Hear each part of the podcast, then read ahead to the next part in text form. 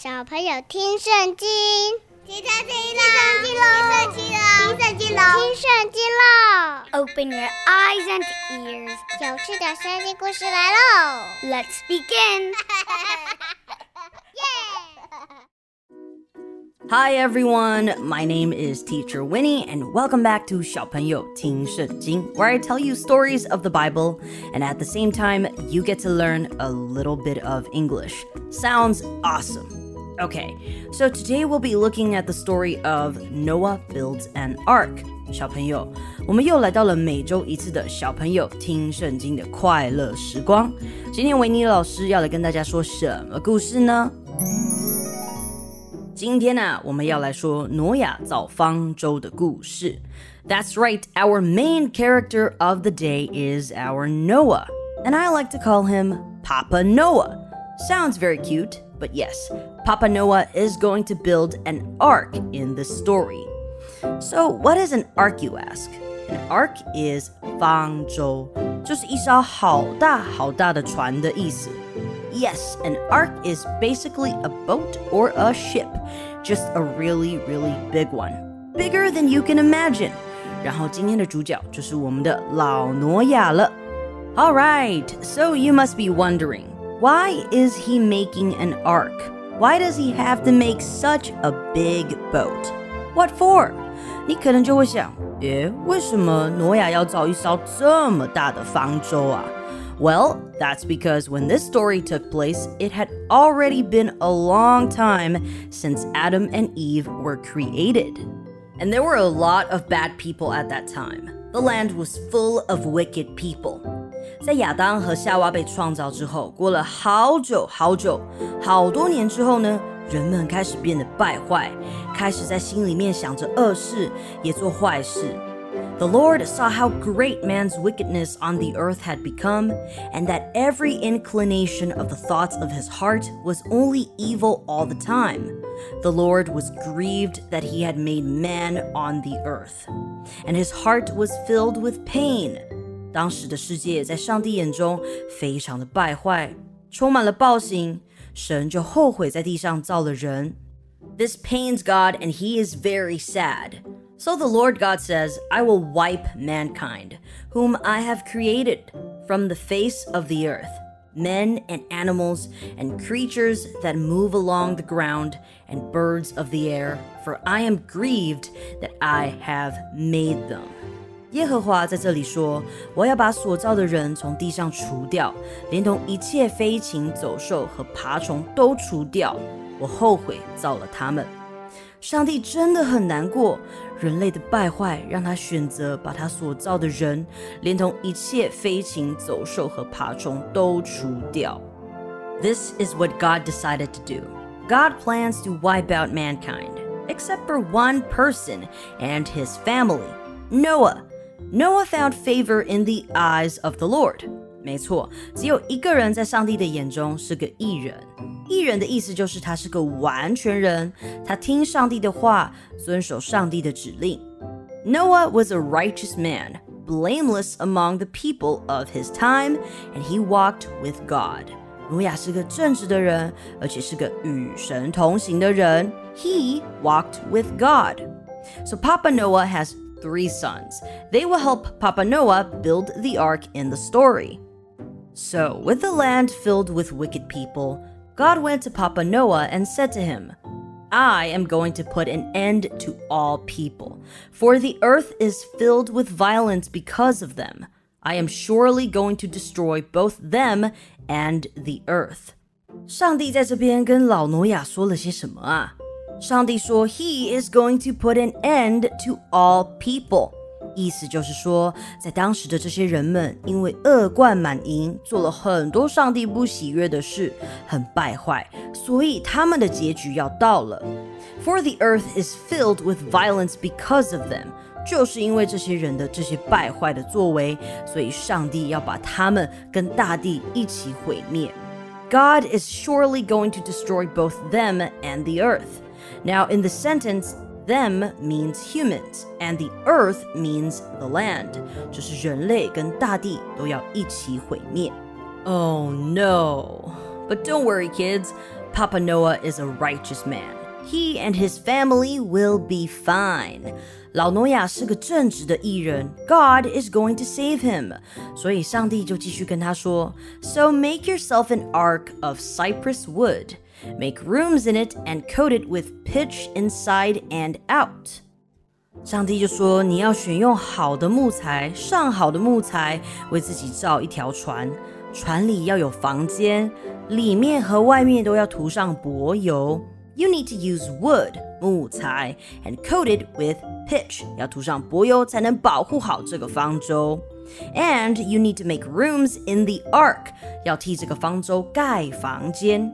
Wait, why do we need rooms in an ark? What do you think? I won't tell you yet, but you'll find out later in the story. Make sure to stay tuned until the series end, the Noah and the Ark series. Okay, kids, so now Papa Noah learned what he has to do. He has a mission to accomplish. He needs to build an ark with his family. 现在老挪亚已经知道自己的任务了， 就是要建造一艘大方舟。但是这个方舟到底要多大呢？怎么盖呢？别急，上帝马上就跟老挪亚说这艘大方舟的规格。规格的意思就是制造方舟时要遵守的标准啦。So over here, God says. This is how you are to build it. The ark is to be 450 feet long, 75 feet wide, and 45 feet high. Make a roof for it and finish the ark to within 18 inches of the top. Put a door in the side of the ark and make lower, middle, and upper decks. OK，让 Teacher Winnie 来跟你解释上帝说了什么。上帝说：“你所建造的方舟，船长要一百三十三公尺，宽要二十二公尺，高要十三公尺。 那方舟顶端就是船的顶端呢，要开一个可以透光的口。”大概五十厘米，大船还会分成三层哦。一层我们可以说是船舱，船舱呢就要分上、中、下三层。那船的侧边呢，就是旁边，我们还要留一扇门哦。哇，小朋友，你可以想象这艘方舟有多大吗？你可以找爸爸妈妈拿一把量尺来比给你看，一公尺是多长。然后我刚刚不是说上帝请挪亚要把船长盖到一百三十三公尺吗？哦，你就可以想象这艘船有多大了。That is pretty amazing。这艘船呢也会有窗户，windows。房间 rooms and a big door. 船的侧边还会有一扇大门。It's got everything. Okay, so after this, God continues to say, I am going to bring flood waters on the earth to destroy all life under the heavens. Every creature that has the breath of life in it, everything on earth will perish. 这一段，上帝就要来跟挪亚说，接下来会发生什么事了。 上帝跟老挪亚说：“我要使洪水泛滥大地，毁灭天下，地上一切有气息的，every creature that has the breath of life in it，breath 有气息的生灵都要灭亡，地上的一切都要灭绝，perish 就是消失的意思，在这边也就是毁灭的意思了。” So, this is basically what is going to happen when Papa Noah finishes the ark. Now, with an ark so big, what is going to go in the ark? Why do we need such a big ship? 那到底为什么需要这么大一艘船呢、啊？这么大的船到底要载什么东西呢？原来是因为上帝要跟挪亚立一个约，老挪亚和他的妻子、儿子和他们的老婆都可以进到方舟。 God says, But I will establish my covenant with you, and you will enter the ark, you and your sons, and your wife, and your sons' wives with you. Basically means Papa Noah and his family will be safe. 但是不是只有老挪亚一家人要进到方舟里哦？Let's see what Noah has to fit in the ark. You are to bring into the ark two of all living creatures Male and female, to keep them alive with you. 上帝还交代他，每一种动物你要带两只进到方舟，雌雄各一只。意思就是说，每一种动物要一公一母总共带两只，而且要好好照顾它们哦，好好保存它们的生命。那这些动物呢，就包含了各种飞禽走兽、各种牲畜、爬虫、飞鸟，都是各一对 ，one male and female。two of every kind of bird, of every kind of animal, and of every kind of creature that moves along the ground will come to you to be kept alive. 所以啊，当这些飞禽走兽跟爬虫到挪亚那里的时候，他就必须要好好的照顾它们，让它们可以健健康康的保住生命。 这样想想，老挪亚还有点像动物饲育员呢，just like a zookeeper。那当然要保住生命，最重要的就是要有食物啊，要有营养。所以上帝说，You are to take every kind of food that is to be eaten and store it away as food for you and for them。你要为自己和这些动物们预备这种食物，储存起来。 哇，这真是一个浩大的工程呢！要盖这么大的方舟，要找这么多的动物，把它们带到方舟里面，而且还要准备好大家的食物。那当然还有动物们的食物，这真是不简单呢。虽然呢，这整个任务听起来好庞大哦，但是老挪亚没有任何抱怨。就算他的邻居看到他在盖方舟的时候，都是在嘲笑他，他也没有停止工作，就是跟随上帝，听从他的吩咐，把上帝交代他的一切任务都办好了。Okay, kids, the first part of the story of Noah and the ark ends here. So be sure to come back next week to see what happens next. This is going to be a three part story, and this episode today is the first part. 小朋友，今天老挪亚的故事就先到这边，下礼拜要继续回来听哦，你才会知道故事接下来会发生什么事哦。